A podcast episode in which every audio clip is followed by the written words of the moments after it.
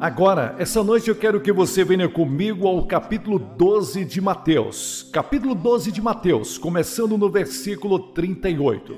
Alguém me perguntou que versão estou usando. Estou usando o mesmo que Paulo usou, a versão King James. Você sabe, temos tantas versões hoje que você pode se levantar e citar as escrituras ocasionalmente mas eles acham que vocês estão usando outra versão. E é muito interessante, eu tenho, eu acho bem, que a minha esposa e eu devemos ter cerca de 25 versões diferentes. Bem, eu vou para a versão King James normalmente quando eu estou fazendo as minhas pregações.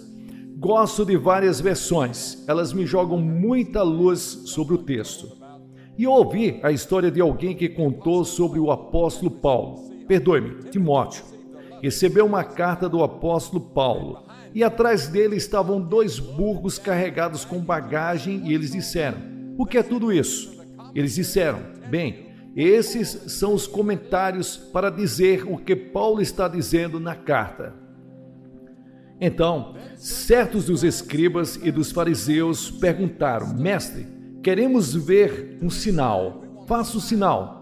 Mas ele respondeu e disse-lhes: Uma geração má e adúltera busca um sinal, e nenhum sinal será dado, senão o do profeta Jonas. Não é estranho que Jesus usou Jonas? Ele não nos disse para não acreditar na história de Jonas. Ele aceitou o fato que Jonas foi engolido por um grande peixe. Porque Jonas estava três dias e três noites no ventre do grande peixe Assim será o filho do homem, estará três dias e três noites no coração da terra. Ele estava usando isso como uma ilustração de sua própria morte e ressurreição. Os homens de Nínive se levantarão em julgamento com esta geração e a condenará, porque se arrependeram da pregação de Jonas, e eis aqui está quem é maior do que Jonas. Lembra-se de quando Jonas pregou para Nínive? E Nínive era uma grande cidade de várias centenas de pessoas, e o maior reavivamento de todos os tempos aconteceu quando toda a cidade se voltou para Deus em arrependimento, arrependeram-se de seus pecados, e todos na cidade se voltaram para Deus, e Deus poupou aquela cidade do julgamento. Eu estou orando pela América, ó Deus, poupe a América, porque vemos as possibilidades do nosso mundo ser destruído. Não só na guerra atômica, mas também pela AIDS e outras coisas que estão atacando o nosso mundo no momento. A Rainha do Sul se levantará no julgamento com essa geração e ela condenará, pois ela veio dos confins da terra para ouvir a sabedoria de Salomão. Mas eis aqui está quem é maior que Salomão. Como poderia alguém ser maior do que Salomão? Eu quero falar sobre isso esta noite. Quero usar a vida de Salomão como uma ilustração da vida dos americanos de hoje e dos nossos jovens, porque você vê, Salomão era um homem de grande conhecimento. Olhamos para cada um dos nossos jovens buscando conhecimento, segurança e amor. Parece que eles estão em uma missão. Os jovens buscam se definir em termos de roupas que vestem por isso nós estamos vendo a volta das mini-saias. E a multidão que andam buscando coisas para comprar, lugares para ir e concertos de rock para assistir. Mas muitos de nossos jovens hoje estão solitários. Eu estava falando com um deão de uma de nossas universidades do Oriente e eu disse: qual é o maior problema nesse campus? E ele disse: falta de propósito e significado. Esse foi o Dr. Burke, da Universidade de Harvard. Agora, os resultados da busca de Salomão foram expressos como vaidade. Ele disse: vaidade das vaidades. A vida não passa de uma vaidade. E a palavra vaidade significa uma bolha estreita. Ele buscou prazer por todos os meios concebíveis, mas não conseguiu se realizar. A bolha estourou. Salomão tinha tudo e no final ele disse: Não vale a pena. Primeiro, Salomão alcançou grande conhecimento. Ele sabia mais que qualquer homem que já viveu, exceto Jesus Cristo. E ele disse: Eu tenho mais sabedoria do que todos os que vieram antes de mim e do que todos que virão depois. Eclesiastes 1 e 16. Em 1 Reis, capítulo 4, versículo 30, diz: A sabedoria de Salomão excedeu a sabedoria de todo o Oriente, de toda a sabedoria do Egito. E ele disse: Dei meu coração para conhecer a sabedoria. E eu percebi que isso também era vexame de espírito. Pois com muita sabedoria e conhecimento há muita tristeza. E ele disse que você pode saber tudo, ter todo o conhecimento de todos os PHDs e todo o resto, mas isto não satisfaz. Aquilo que está dentro do seu coração e de sua alma. Vaidade das vaidades, tudo é vaidade. E a luta se intensifica ao redor do globo agora, para os corações e a mente dos jovens. Mas Cristo disse que devemos amar a Deus com nosso coração, alma e a mente e com toda a nossa força. E você não pode ir a Deus sozinho pela sua mente. Nossas mentes naturais foram afetadas pelo pecado. A Bíblia diz em 2 Coríntios capítulo 3, versículo 14, suas mentes estavam cegas. Em 2 Coríntios capítulo 4, versículo 4 diz: o Deus desse mundo cegou as mentes dos incrédulos para que não acreditem em Deus. O Deus desse mundo é o diabo. A Bíblia ensina que existe um diabo. Há demônios. Eles têm o poder de cegar a mente das pessoas para as coisas espirituais. Na futilidade de seus pensamentos, estão obscurecidos em seu entendimento. Paulo diz em Efésios capítulo 4: Agora essa é a versão internacional, por falar nisso. Essa escritura específica que acabei de citar, agora, a Bíblia diz em Tito 1 que nossas mentes estão contaminadas. Em Daniel 5 diz que estão cheias de orgulho. Em 1 Timóteo capítulo 6, versículo 5 diz que eles são corruptos. Em Efésios 4 diz que estão cheios de vaidade. Em Provérbios 21 diz que eles são maus com todos os nossos conhecimentos. Você sabe o que nós aprendemos? Aprendemos algo que Adão e Eva não sabiam no jardim do Éden.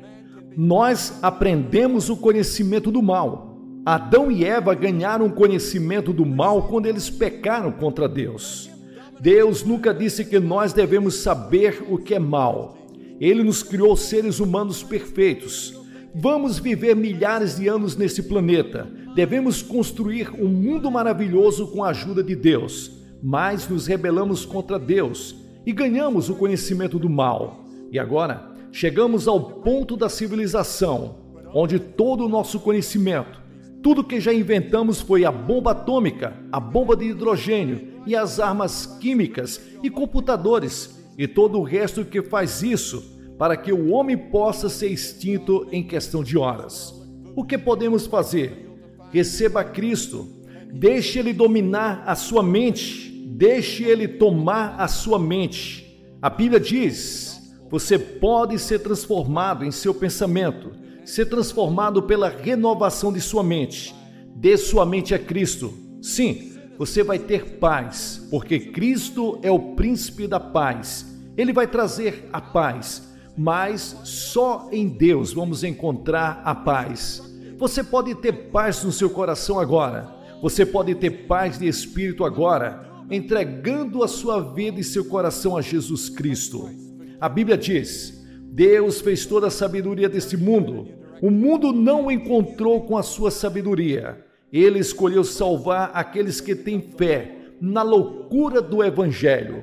Observe que ele chama o Evangelho de loucura, o Evangelho é loucura para este mundo. Quem tem a sua mente obstruída, afetada pelo diabo? Você vê, o pecado é uma doença, também uma doença da mente, e pior que a doença de Alzheimer ou qualquer outra doença que você possa pensar. É destrutivo em todos os termos. A Bíblia diz: todos pecaram. O que podemos fazer sobre isso? Venha para a cruz Deixe Cristo perdoar seus pecados, mudar sua vida, transformar você em uma nova criatura e dar-lhes uma nova mente, porque Cristo pode se tornar o Senhor da sua mente, assim como o seu corpo e assim como a sua alma. E então Salomão não era apenas o homem mais inteligente, o homem mais brilhante que já viveu e o mais educado, mas ele se deu aos grandes prazeres. Em Eclesiastes 2, versículo 1, ele diz: Eu disse no meu coração: vá agora e prove tudo o que traz alegria, desfrute todo o prazer. Ele tinha todo o prazer sensual que você pode imaginar. A Bíblia descreve em detalhes tudo o que ele tinha. Ele tinha a melhor piscina que você já viu. Ele estava ali rodeado de doze leões de bronze brilhantes. Ele bebeu os melhores vinhos em taças de ouro. Ele tinha 700 mulheres e 300 concubinas.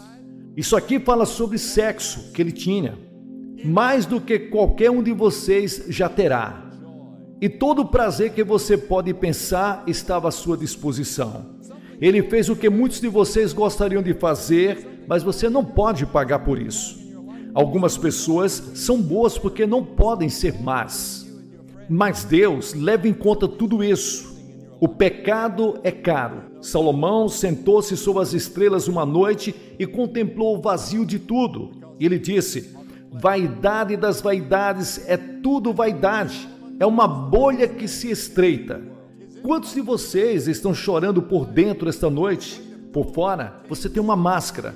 Dentro, falta paz, alegria e felicidade que você sempre procurou. Agora, você está com o casamento errado, algo está errado no seu namoro, algo está errado na sua escola, algo está errado na sua vida, algo está errado entre você e seus pais, algo está errado entre você e seus amigos, falta algo na sua vida. Você conhece Cristo? Você tem a alegria e a paz que Ele pode trazer? Porque nele estão todos os prazeres que você pode ter. E então, Salomão era o homem mais rico na história do mundo. Sua renda foi incrível. Está tudo registrado na Bíblia. O peso de ouro que chegou a Salomão em um ano era de 666 talentos de ouro. São bilhões de dólares. Você sabia que ele tinha um estábulo de 40 mil cavalos? Mas uma noite, ele se sentou no topo de sua casa no Líbano com o estômago embrulhado e sua mão podendo apertar o seu coração vazio. E ele disse: Vaidade das vaidades, tudo é vaidade. Tudo é uma bolha que se estreita, não é nada. Todo esse prazer, toda essa riqueza, tudo não é nada. A Bíblia diz no Salmos 37: um pouco do que o justo tem é melhor do que as riquezas dos perversos. Prefiro ser tão pobre quanto Jó e conhecer a Cristo do que ser um homem mais rico do mundo sem Cristo. Em Provérbios 23, ele escreveu: Não porás os olhos sobre aquilo que não é teu, para as riquezas que certamente voam como asas, como águia. E Jesus disse: Cuidado com a cobiça, porque a vida de um homem não consiste na abundância das coisas que ele possui e olhamos para Wall Street. Às vezes nos mostram fotos desses homens que estão loucos. Só não sei como eles acompanham tudo isso. Mas as pessoas ficam loucas por causa do dinheiro. E mesmo os pobres anseiam por dinheiro. Eles dizem: se eu tivesse alguns milhões de dólares, eu ficaria feliz. Não, você não iria, porque quanto mais você tem, mais você quer. E então Salomão tinha grande poder. Homens gostam de poder e prestígio, e nenhuma nação do mundo daqueles dias ousava desafiar a Salomão. Ele tinha mais poder do que qualquer homem de sua geração. Ele tinha o maior exército, ele tinha a maior marinha no mundo desses dias. E ele olhou para o seu poderoso poder militar e ele disse: Tudo é como uma bolha que se estreita o que aproveita o homem, disse Jesus, se ganhar o mundo inteiro e perder a sua alma? Suponha que ele tivesse todo o conhecimento, toda a riqueza e todo o poder no mundo de hoje e perdesse a sua alma. E muitos de vocês estão fazendo apenas isso, Você ganhou no seu círculo em que vive, você ganhou tudo aquilo que você pode ganhar, mas a sua alma, você não tem certeza. Você vai para a igreja, você tem um nome, é um papel de igreja, você foi batizado e tudo isso, mas no fundo do seu coração algo está faltando. Você não sabe o que é, a coisa que falta. Isso é pessoal, um relacionamento com Cristo. Mas Paulo falou sobre isso, porque Deus não nos deu o espírito de medo, mas de poder e de amor e uma mente sã.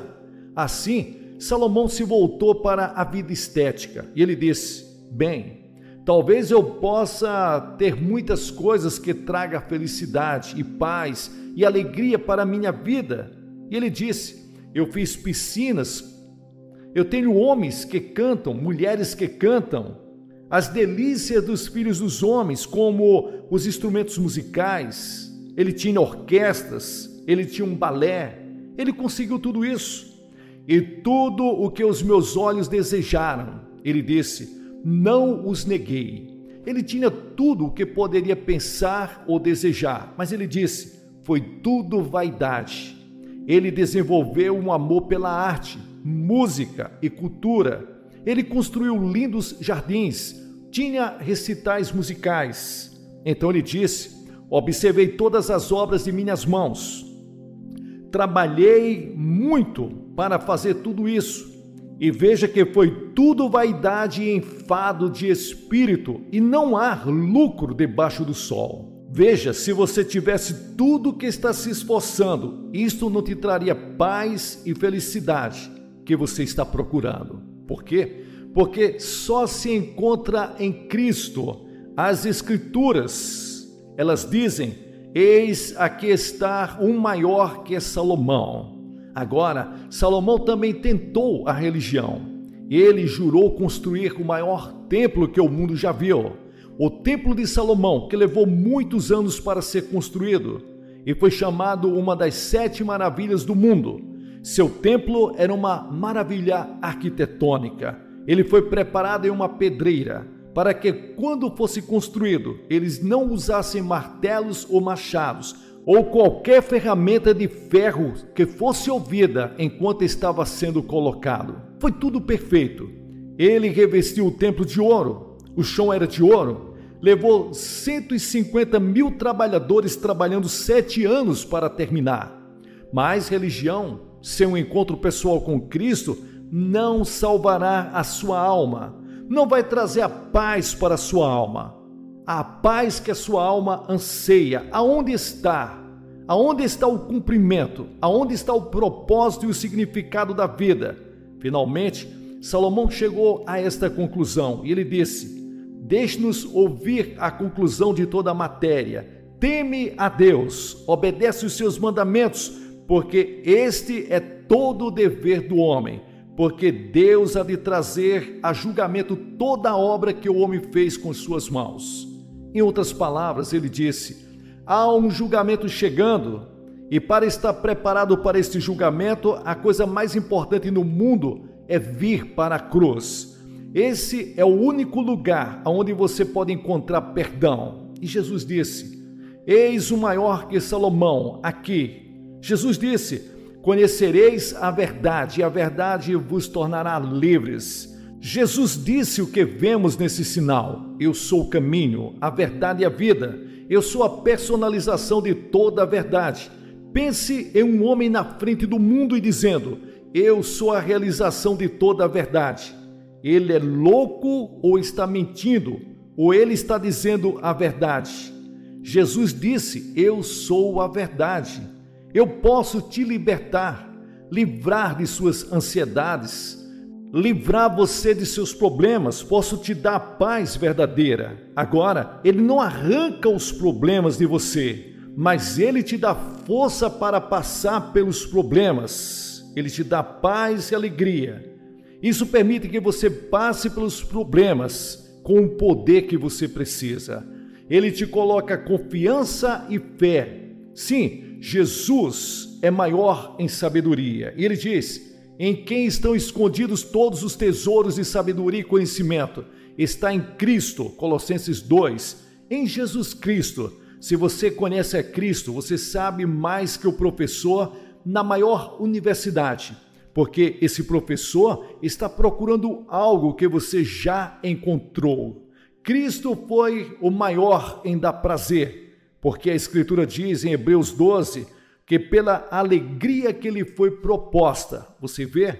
Quando receber a Cristo, o Espírito vem para te trazer vida, produzir alegria, uma alegria sobrenatural e a prazer, além de qualquer coisa que você já sonhou em Jesus Cristo.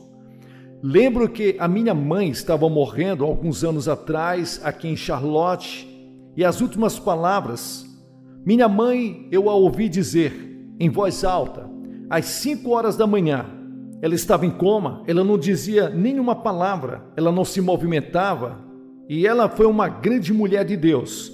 Mas de repente ela se sentou na cama, naquele dia em que ela morreu, e gritou: Salmos 149, versículo 5: Deixe os santos alegrar-se na glória, deixe-os cantar em suas camas. Você consegue imaginar isso? Acho que ela já estava no paraíso. Em 1 Pedro 1 diz: A quem não tenho visto, eu amo.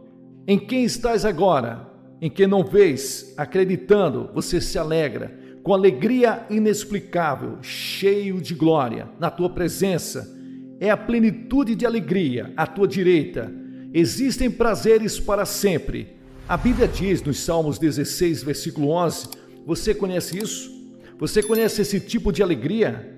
é algo produzido sobrenaturalmente. Você não encontra em outro lugar. Você não pode encontrar isso na experiência sexual. Você não pode encontrar nas drogas. Você vê, todo o país está em busca de alguma coisa, nas drogas, no sexo, no entretenimento. Queremos algo, não sabemos bem o que é. É ilusivo, não temos, não encontramos. Ah, você pode sair e se divertir em uma festa, você pode se divertir muito na noite de um baile. Você se encontra com pessoas certas, mas vai faltar algo. De repente, no meio de uma multidão, no meio de uma dança, algo vem e toca no seu coração e diz: de repente, por um instante, algo não está bem com você. É apenas por um momento que parece que não está tudo certo. O enigma não é montado, falta uma pedra no quebra-cabeça e então você esquece e continua. Mas está lá, crescerá com o passar dos anos. Ele também era maior em riquezas, diz, embora ele fosse rico, contudo por vossa causa ele se fez pobre, para que através da sua pobreza vos tornasseis ricos. E então ele era maior em poder. Ele diz: Todo o poder me foi dado no céu e na terra. E a Bíblia diz que um dia ele vai voltar em poder e grande glória e com os seus santos anjos. Não é de admirar que o apóstolo Paulo disse: Não me envergonhe do evangelho de Cristo, pois é o poder de Deus para a salvação de todos os que creem. Você conhece esse poder? Tem esse poder em seu coração? Você o recebeu? Eu vou te perguntar essa noite. Você tem certeza do seu relacionamento com Cristo? Você recebe a Cristo no seu coração? Você quer se dedicar a Ele? Você se levanta e vem e fica aqui. E depois de vocês terem vindo, eu vou dizer umas palavras para você, fazer uma oração, te dar literatura para te ajudar na sua vida cristã. E você diz: Bem, por que você nos chama para vir publicamente? A razão é que cada pessoa que Jesus chamou, chamou publicamente. E ele morreu publicamente. Ele disse: Se você não me reconhecer diante dos homens, eu não te conhecerei diante de meu Pai que está no céu. A Escritura também diz: Aquele que endurece o seu coração, sendo muitas vezes reprovado, de repente será cortado e isso será sem remédio. Você nunca mais poderá ter outra oportunidade na vida como nesse momento, essa noite. Pode nunca haver outro momento quando você estará tão perto do reino de Deus como está esta noite. E a Bíblia adverte: agora é a hora de aceitar. Hoje é o dia da salvação. Você não tem promessas para amanhã. Você não tem promessas que seu coração estará sentindo a mesma coisa que está sentindo essa noite. Deus está falando com você. Você está fazendo uma escolha esta noite. Você está fazendo uma escolha entre Cristo e o mundo. E você está dizendo: Senhor, eu estou colocando o Senhor em primeiro lugar a partir desse momento. Eu quero ficar do seu lado. Você se levanta e vem agora centenas de vocês. Pessoal, aqui é o pastor Gilson Soares fazendo aqui as locuções das mensagens do reverendo Billy Graham. Você que está nos acompanhando, abençoe esse canal e a obra missionária na cidade de Guarabira com qualquer valor que Deus colocar no seu coração. Deus te abençoe. Agora você que está assistindo pela televisão, como você está vendo aqui em Colômbia, Carolina do Sul, Nesse grande estádio de futebol da universidade, centenas de pessoas estão fazendo seu compromisso com Jesus Cristo. Muitos deles jovens, encontrando objetivo e significado na vida deles, direção para suas vidas, escolhendo a Cristo. Eu estou pedindo para você fazer a mesma escolha, aonde quer que você esteja, no seu quarto de hotel, na sua casa, aonde quer que você se encontre Dê o seu coração e sua vida para Cristo aonde você está. Certifique-se na igreja mais próxima da sua casa no próximo domingo.